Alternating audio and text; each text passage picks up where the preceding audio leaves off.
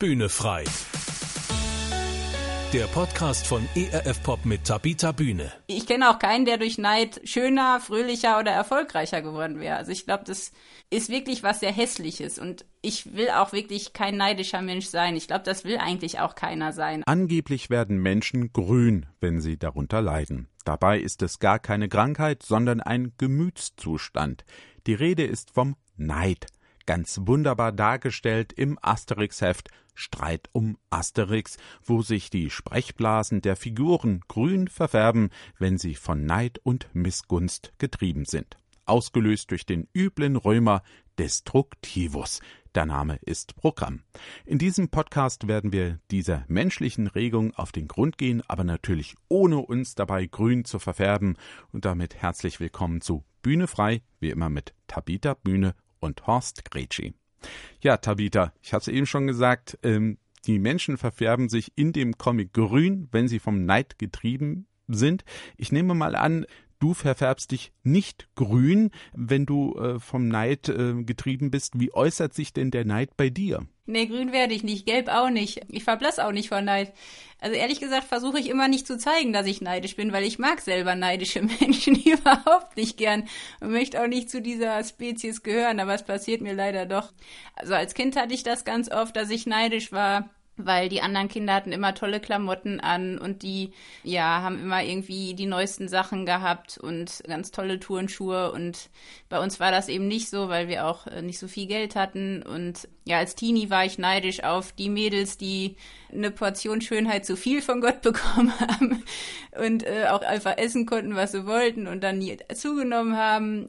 Ja, ich, ich bin ehrlich gesagt schnell neidisch auf Menschen, wenn ich das Gefühl habe, die haben das entweder nicht verdient, also zum Beispiel den Erfolg nicht verdient oder denen fliegt das einfach so zu und die haben da gar nichts für gemacht. Ähm, das geht bei mir recht schnell und meistens, wenn ich neidisch war oder bin, ja, dann habe ich mir oft hinterher die Frage gestellt, okay, was sagt das eigentlich über mich aus? Und das war dann auch nicht so angenehm. Also es ist in meinem Leben tatsächlich auch ein Problem.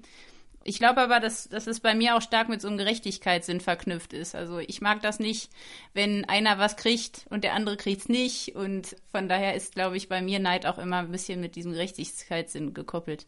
Bist du neidisch? Ich weiß es nicht. Ich kann es bei dir gar nicht einschätzen. Ich glaube nicht, oder? Ich glaube, ich neige nicht zu sehr zum Neid. Also meistens bin ich, ist es mir relativ egal, was andere haben, andere sind. Ähm, ich bin mit dem zufrieden, was ich bin und habe. Wobei ich äh, auch überlegt habe, als du das so erzählt hast aus deiner Jugend.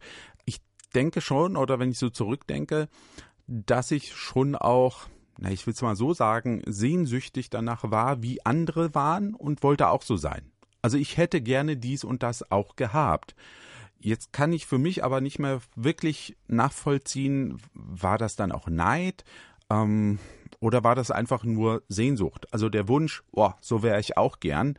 Schwer zu sagen, aber es geht mir, was das Gefühl der Gerechtigkeit angeht, genau wie dir. Dass ich nämlich auch denke, womit hat der andere das verdient? Also ich würde es auch nicht unbedingt als Neid definieren, sondern ich würde das eher so definieren, zu sagen, ähm, ist das jetzt gerecht? Ja. Und ich würde noch nicht mal sagen, das ist jetzt Missgunst, ähm, sondern das ist wirklich die Frage, hat das jemand sich erarbeitet, war er fleißig, hat er das verdient, ja. Ich bin auch eher so jemand, der kritisch ist, so Berufssohn, ich habe das Geld geerbt. Das sehe ich eher auch kritisch. ja, das ist sehr deutsch.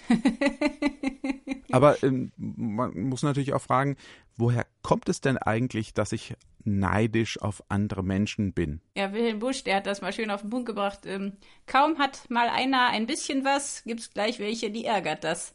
Also mit dem, mit dem Erfolg, mit dem Glück kommen eigentlich automatisch Neider. Und ähm, ich glaube, dass, dass das so kommt, dass wir neidisch sind, hängt meistens damit zusammen, dass wir so ein bisschen die Grundannahme haben, dass wir zu kurz kommen.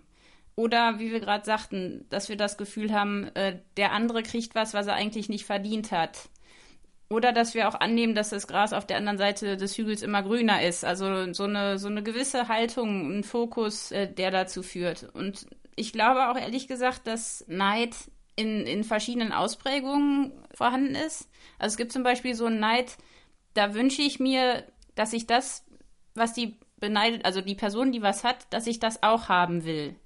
also es ist so eine konstruktive Form, ne? Also äh, dem Wunsch der neidenden Person, dass, dass man die gleichen Güter bekommt. Das heißt, das treibt einen so ein bisschen an, ich will das auch schaffen. Und dann gibt es aber auch den Wunsch, dass die beneidete Person das verliert äh, worum ich sie beneide. Und das ist dann schon sehr destruktiv. Und ähm, mhm. manche haben sogar so richtig, dass sie das sich wünschen, dass der Mensch, der dann halt viel hat, das alles verliert oder auch noch ganz zu Schaden kommt. Oder ähm, also Neid hängt auch viel mit Eifersucht und Missgunst zusammen und mit der Annahme eben, äh, da hat jemand was, das ich auch gern hätte, oder äh, da hat jemand was, dass ich mehr verdient hätte oder da hat jemand was, was er nicht verdient hat. Also das sind ganz verschiedene Formen, glaube ich ähm, die da zusammenkommen. Mhm. Und ich glaube aber, dass es fast immer so ist, dass wenn wir neidisch sind, dass wir automatisch annehmen, dass wir in der Opferrolle sind und der andere, der hat es halt ganz leicht. Also ich glaube, das hat auch ein bisschen mit dem Selbst- und Weltbild zu tun, was da passiert. Offensichtlich wird Neid dann ausgelöst, wenn eine Situation, die so, ich sag's mal, in der Balance ist,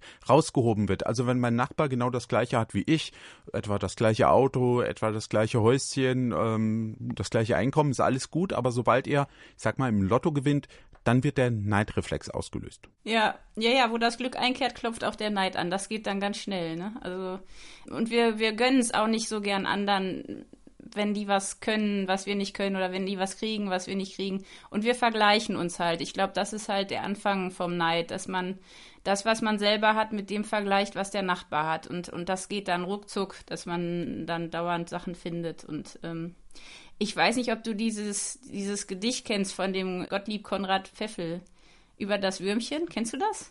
Nee, das sagt mir nichts. Ich lese es mal vor, ich finde, das passt ganz gut.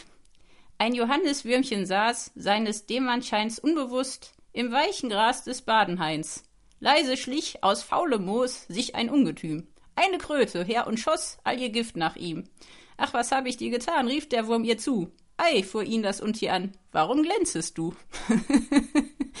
ich das beschreibt das irgendwie gut. Also, das, ähm, ja, man einfach nicht abhaben kann, wenn der andere ein bisschen besser glänzt oder irgendwas hat, was man selbst nicht hat. Sind manche Menschen eigentlich empfänglicher für Neid? Also man sagt ja so, ähm, Deutsche wären so schnell neidisch, Stichwort Sozialneid. Dagegen würden sich US-Amerikaner eher mit dem anderen mitfreuen.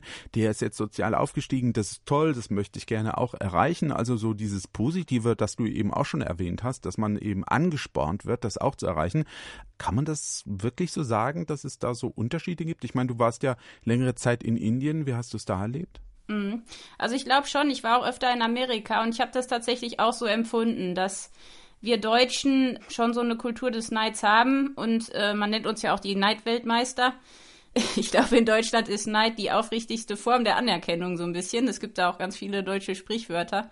Aber äh, tatsächlich ist es so, dass ich glaube, dass in Amerika, zumindest die, die Freunde, die ich da habe, da habe ich immer den Eindruck, wenn jemand was schafft, dann feiern die das mit, weil das spornt einen an und zeigt, hey, das kann ich auch schaffen. Also da ist auch so ein gesünderes Selbstbewusstsein da. Da ist so eine, eine positive Art des Wettbewerbs. Äh, das kann auch schnell in ein anderes Extrem kippen. Also ich würde das jetzt nicht so idealisieren. Ich glaube auch, dass bei den Deutschen also immer so ein paar andere Charakterzüge mit verbunden sind. Wir sind eben eher skeptisch und wir finden, dass Erfolg sich erst langsam einstellen sollte und nicht dieses ähm, Hauruck-Verfahren, dass das so gut ist. Also ich glaube, dass da tatsächlich verschiedene Faktoren zusammenkommen und dass wir in Deutschland schon ja so einen Hang zur Schadenfreude haben oder auch so ein bisschen vielleicht, also schon den anderen das auf eine seltsame Art auch spüren lassen, wenn der was kriegt, was wir nicht mögen. Und ich habe ein bisschen die, das Gefühl, dass wir auch die Reichen zum Beispiel in unseren Büchern, also gerade in Schulbüchern oder in Serien, in Filmen, dass wir die immer sehr negativ darstellen. Also die Reichen sind eigentlich immer die Bösen, die sind immer skrupellos, die sind unfair, die kommen eigentlich immer schlecht weg. Äh, wenn Manager zu viel äh, verdienen, dann kriegen wir auch die Krise. Und das, das ist eben, glaube ich, auch wie wir anfangs sagten, so ein bisschen mit einem Gerechtigkeitsgefühl verbunden. Ich glaube, das hängt auch ein bisschen mit unserer Geschichte zusammen. Da müsste man mal einen Historiker fragen. Aber tatsächlich ist es so, dass wir Gutverdiener oft ein bisschen kritisch sehen. Die meisten kennen noch nicht mal einen Millionär. Also das geht dann auch ganz schnell mit den Vorurteilen. Also ich kenne ein paar sehr reiche Menschen und die sind wirklich total äh, ja solidarisch und spenden viel, sorgen dafür, dass Arbeitsplätze erhalten bleiben und suchen echt das Beste ihrer Stadt oder Region. Und seitdem ich die kenne, sehe ich das Ganze auch ein bisschen anders. Ne? Und ich bin auch dankbar, dass es die gibt, weil sonst hätten wir auch ein Problem äh, mit dem Steueraufkommen. Also die tragen ja auch ein bisschen dazu bei, dass es dem ganzen Land gut geht. Das wird dann schnell vergessen. Also ich, ich bin mir nicht sicher, woher das kommt, aber ich glaube tatsächlich, dass die Deutschen da noch ein bisschen sich was abgucken können von anderen Ländern. Mhm. Das glaube ich schon. Also ich habe auch überlegt, es könnte natürlich wirklich mit der Geschichte zusammenhängen. Also wir hatten ja die US-Amerikaner schon erwähnt, die kommen natürlich aus einer Geschichte heraus äh, mit den Gründervätern. Da gab es ja keinen König, es gab keine äh, Herzöge oder sonst irgendwelche Adligen, die schon reich waren, einfach aufgrund ihres Titels oder der Familienstammbäume, sondern als sie da ankamen äh, in Amerika, da waren erstmal alle gleich im Prinzip. Also man ist natürlich jetzt ein bisschen undifferenziert, das gebe ich gerne zu, aber so von der Grundidee war das schon so, dass alle eher auf einer Ebene gestartet sind, mehr oder weniger weniger. Klar, da gab es auch Unterschiede, aber eben nicht diese, dieses Statusdenken und auch da ist einer richtig großreich und andere, viele, viele sind arm. Und ich glaube, das hat vielleicht auch aus dieser Entwicklung heraus etwas damit zu tun. Die haben sich alles selbst erarbeitet in einem neuen Kontinent. Die haben ganz viel miteinander auch gestaltet, gerade wenn man hinschaut, auch noch auf die Quäker, die es ja heute immer noch gibt und die äh, Gruppen, die sich wirklich sehr stark unterstützen, gerade auch religiöse Gruppen. Ganz interessant ist es ja auch, dass Neid auch ein Thema in den zehn Geboten ist. Das wird da nicht so ausführlich genannt, aber da heißt es ja ganz am Ende der zehn Gebote, du sollst nicht begehren. Ja, und dann wird so diverses aufgeführt, also Frau, Haus, äh, Vieh, äh, alles Mögliche. Äh, Neid hat offensichtlich ja auch eine geistliche Komponente irgendwo. Wie siehst du das? Also ich finde das sehr spannend. Ich habe mir auch vorgenommen, die Bibel daraufhin jetzt nochmal ähm, zu lesen, beziehungsweise die Stellen, weil es kommt echt an ganz, ganz, ganz vielen Stellen vor. Natürlich auch in den zehn Geboten, wie du es gesagt hast, aber auch hier bei Kain und Abel, ne, wo Neid zum Mordmotiv wird. Genau. Oder auch ähm, beim Gleichnis der Arbeiter im Weinberg. Es gibt wahnsinnig viele ähm, Geschichten und Verse und interessant ist auch, also bei den Katholiken gehört Neid ja auch zu den Hauptsünden. Das finde ich auch sehr spannend. Und in der Bibel, soweit ich das mir angeschaut habe, ist Neid oft mit Streit verbunden. Und da sind dann oft äh, Unordnung und lauter böse Dinge. Das heißt, dieser Neid oder diese Eifersucht, das, das sind ja auch so zwei Dinge, die so verwandt sind. Also du sollst nicht begehren. Ähm, das ist für Gott eine ganz, ganz gruselige Sache, weil das immer eigentlich zu Chaos, zu Selbstzerstörung, ähm, zu Totschlag, zu äh, allen möglichen Dingen führt. Das sieht man auch in den Schlagzeilen. Also was sehr spannend wäre, mal die Zeitungen aufzuschlagen und zu gucken, was war das Motiv bei einer Schlägerei, bei einem Mord. Weil es geht ganz oft darum, dass man zum Beispiel jemanden, äh, also dem Ex-Partner, die, die neue, Freundin, also der hat dann einen neuen Freund oder neue Freundin und dann äh, erschlägt man aus lauter Neid dann ähm, den Menschen. Das ist ganz oft der Ursprung von ganz, ganz viel ähm, Chaos und, und Not. Und ich finde es schon gut, dass die Bibel da sehr klar ist und dass es auch ein Gebot ist, weil ich glaube, dass Gott uns sehr gut kennt, dass er genau weiß, wie wir funktionieren und, und was uns kaputt macht. Und Neid ist tatsächlich eine Sache, wo ich fest schon überzeugt bin, dass die unsere Gesellschaft zerstört, unseren eigenen Charakter zerstört und die Familien zerstört, Beziehungen zerstört. Also Neid ist wirklich wie so ein Gift, das in uns reinkriecht und uns von innen vergiftet und zerstört und zerfrisst. Und ich glaube, da müssen wir echt was gegen tun. Es wird aber wenig drüber geredet. Also ich weiß nicht, ob, ob du jetzt so in letzter Zeit mal mit Freunden über das Thema Neid geredet hast. Also ich glaube, das ist so eine Sache, die, die versuchen wir immer so ein bisschen mit uns selbst auszumachen. Und ähm, Gott sagt ganz klar, wir sollen das nicht tun. Und vielleicht, ja, sollten wir auch mal überlegen, ob das nicht dann auch mal ein Thema wäre, wo wir uns mehr mit auseinandersetzen. Also mich hat es auf jeden Fall sehr in den letzten Wochen sehr begleitet. Mhm. Auch zu sehen, wann passiert mir das und ähm, ja, wo ist das in der Bibel überall schon passiert und was hat das dann bewirkt, ne? Du hast recht, also dieses Thema des Neids, also wann beneide ich jemanden, wie gucke ich denn auf mich selber? Bin ich ein Mensch, der dazu neigt, neidisch zu sein oder eher nicht? Also es ist wirklich ein Thema, da redet man eigentlich nicht drüber, ja. Aber vielleicht ist es genau der richtige Ansatz, sich da mal bewusst zu machen, wie stehe ich denn zu den anderen? Wie gucke ich auf meine Mitmenschen? Wie gucke ich auf die, die eben mehr haben oder scheinbar mehr haben? Das muss man ja auch immer sagen. Denn manchmal sieht man Dinge, man sieht halt die äußere Hülle. Also das tolle Haus, ja. Oder was weiß ich.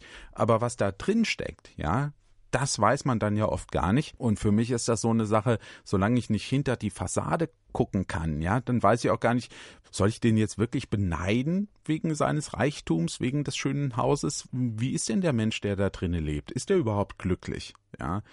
Und vielleicht stelle ich fest, er ist totunglücklich, weil er seine Beziehung in die Brüche gegangen ist, weil ähm, er sterbenskrank ist. Und da gibt es ja viele Möglichkeiten.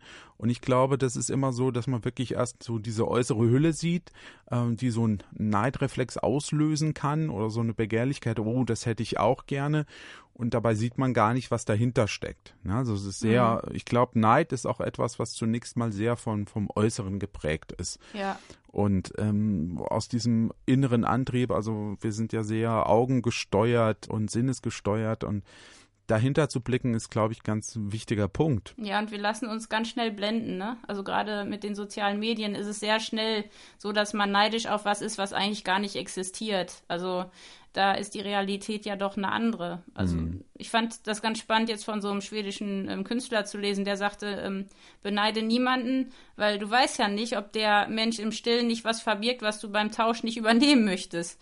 Und das fand ich eigentlich ganz spannend. Ähm, wie du es gerade sagtest, wir wissen gar nicht, sieht das nur so aus, dass das leicht war? Also ich weiß das ehrlich ganz, ganz äh, klar aus meinem eigenen Leben und auch von ganz vielen Models und, und Fitness-Freaks, wenn die dann ihre Bilder posten, da ist immer äh, günstiges Licht, da ist immer vielleicht noch ein Filter, das ist immer eine sehr gute Körperposition, die ein bisschen schmeichelnd ist. Da wird viel retuschiert und gemacht und und der oder die sagen dann ja, ich esse eigentlich alles, ich kann auch Pizza essen und äh, so und das stimmt aber eigentlich nicht. Also die die hungern sich teilweise wirklich ein ab und arbeiten hart dafür und tun dann so, als wäre es ganz einfach oder eben äh, die manipulieren so ein bisschen an der Erscheinung. Das heißt, wir wissen nicht, bei den Leuten zum Beispiel, die wirklich, also ich kenne einige, die, die als Model erfolgreich waren und noch sind und deren Leben will ich nicht haben. Also ganz ehrlich, ich will auch mal ein bisschen äh, abends was essen und nicht schon ab 17 Uhr nur noch Wasser trinken und den ganzen Kladderadatsch, der damit zusammenhängt. Also ich glaube, wir, wir sind eben sehr oberflächlich, wenn wir neidisch sind. Und das ist so ein bisschen kindisch auch, ne? Also Kinder sind ja sehr schnell neidisch. Und ähm, ich kenne auch keinen, der durch Neid schöner, fröhlicher oder erfolgreicher geworden wäre. Also ich glaube, das ist wirklich was sehr Hässliches. Und ich will auch wirklich kein neidischer Mensch sein. Ich glaube, das will eigentlich auch keiner sein, aber es betrifft uns ganz schnell alle und vor allem, wenn man halt sich, wie du sagst, mit denen vergleicht, die es scheinbar einfach haben, wo wir gar nicht wissen, ob das wirklich so ist. Wenn du sagst, ich will ja gar kein neidischer Mensch sein, muss ich natürlich automatisch die Frage stellen, wie kann es mir denn gelingen, von so einer Haltung des Neids wegzukommen? Was muss ich denn da so ganz grundsätzlich ändern? Ja, also zunächst glaube ich, muss man wirklich das nicht mehr wollen. Also ich wirklich bewusst die Entscheidung zu treffen, ich will davon wegkommen. Das gehört auch damit zusammen, dass ich diese Opferrolle aufgeben will. Also Menschen, die neidisch sind, sehen sich ganz oft benachteiligt. Die denken, dass andere es immer leichter haben, dass die anderen immer bevorzugt werden von daher muss man erstmal, glaube ich, daran arbeiten, äh, was für eine Haltung man hat zu sich selbst. Also Menschen, die ein gesundes Selbstbewusstsein haben, das heißt, dass sie sich wirklich kennen mit ihren Stärken und Schwächen und sich richtig einschätzen, die sind auch nicht so neidisch. Also ich glaube, da ähm, könnte man schon mal anfangen. Also ich kann es ja einfach von mir sagen. Es ist ja schon ein Thema, das mich auch immer wieder beschäftigt hat. Jetzt, wo ich ein bisschen älter werde, ist es nicht mehr ganz so schlimm wie in der Jugend. Aber ich habe mir erstmal aufgeschrieben, was bringt mir überhaupt mein Neid?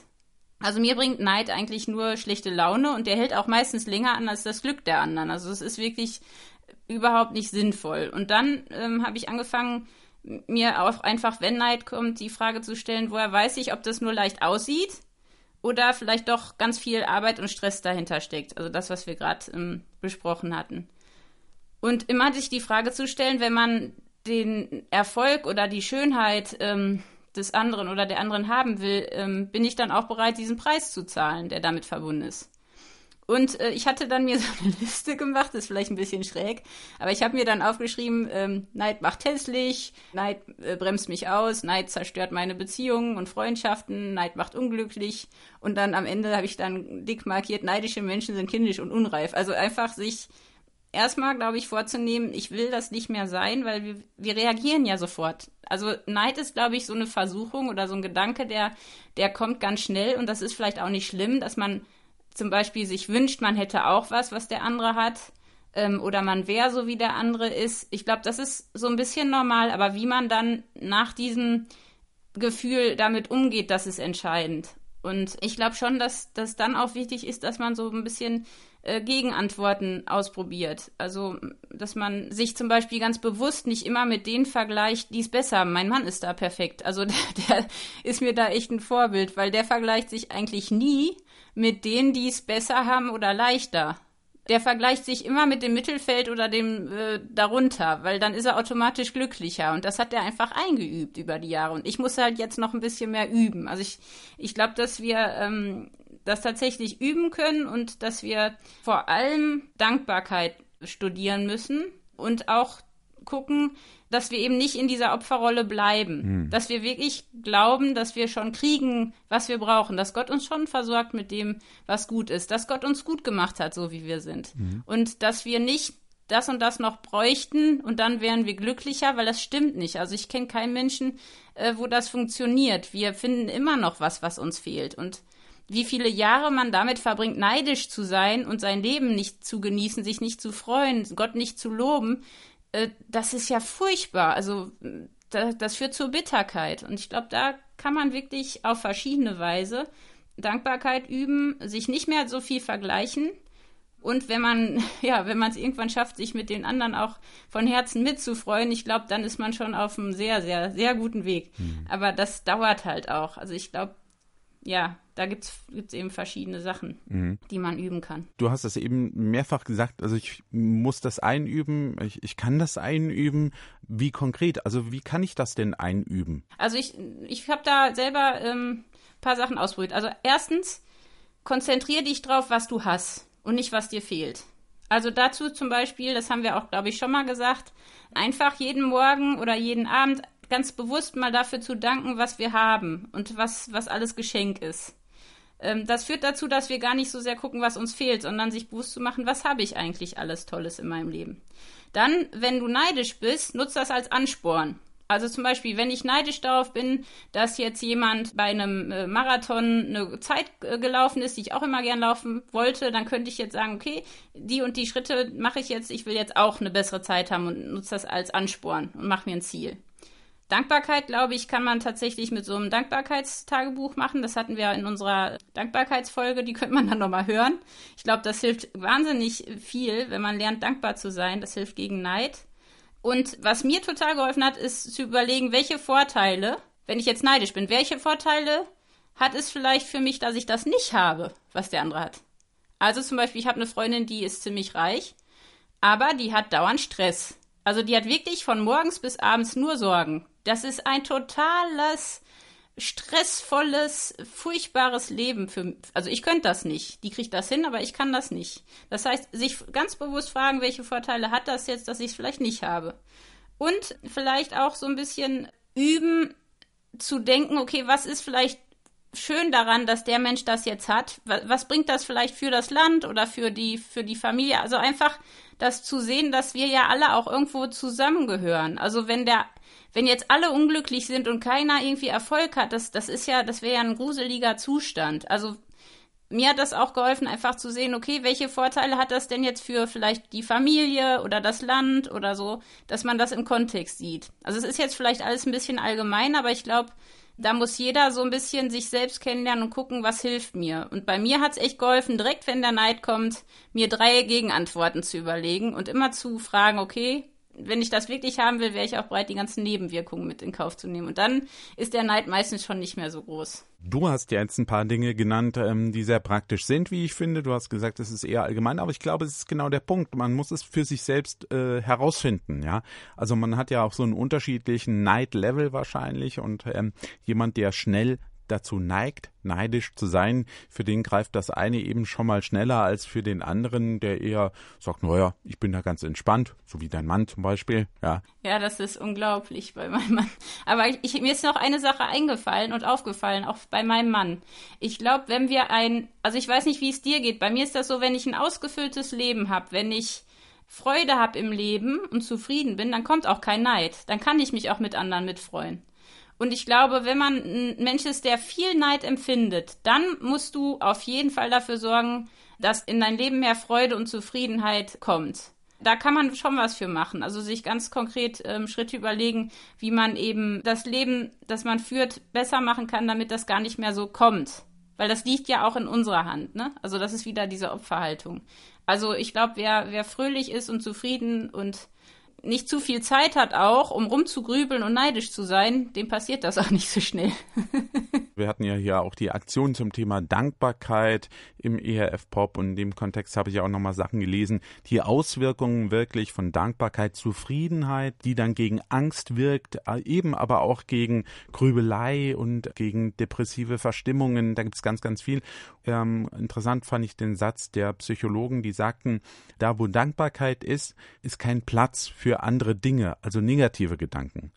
Also das schließt sich aus, das verdrängt. Also wie du es jetzt auch formuliert hast, das Positive, das verdrängt das Negative. Und wenn man eben so ein ausgefülltes und freudiges Leben hat, dann hat der Neid eben gar keinen Platz. Und du hast es schon benannt, da muss man ansetzen und bei sich selbst gucken, ähm, wie setze ich das in meinem Leben um, dass ich eben, ähm, ja, sind wir wieder beim Dankbarkeitstagebuch, ist ja nur eine Form, aber dass man wirklich das Positive einfach sieht und es auch genießt um, und das verhindert eigentlich so eine Haltung des Neids. Jetzt haben wir ganz viel an die Hand gegeben und viel gesagt zum Thema Neid. Ähm, für heute wollen wir es damit mal belassen. Ich denke, da haben wir schon eine ganze Menge mit auf den Weg gegeben inzwischen. Aber das heißt natürlich nicht, dass es keinen weiteren Podcast von uns gibt, denn es gibt ja so viele Themen, über die man reden kann, wo Menschen sich Veränderungen wünschen. Nicht nur die, die sagen, ich möchte nicht mehr so neidisch sein, sondern es gibt vielleicht auch Menschen, die wollen nicht mehr so perfektionistisch sein. Und das wird genau unser Thema sein in der nächsten Ausgabe von Bühne frei. Wir werden über den Perfektionismus sprechen. Ja, und da hast du mich natürlich irgendwo dann am Kragen erwischt. Das ist äh, vielleicht so einer meiner Schwachpunkte, die ich in meinem Leben habe, aber mit dem ich auch gelernt habe, umzugehen. Ähm, dazu dann aber beim nächsten Mal. Wir wünschen euch, Ihnen viele gute Impulse. Nehmen Sie es mit auf den Weg in die nächsten Wochen zum Thema Neid und dann zur Perfektion. Schön, wenn Sie wieder reinhören hier in unseren Podcast. Bis dann sagen wir Tschüss, Horst Gretschi und Tabita Bühne. Ja, tschüss und bis zum nächsten Mal. Bühne frei. Der Podcast von ERF Pop mit Tabita Bühne. Mehr Infos und Podcasts gibt's auf www.erfpop.de.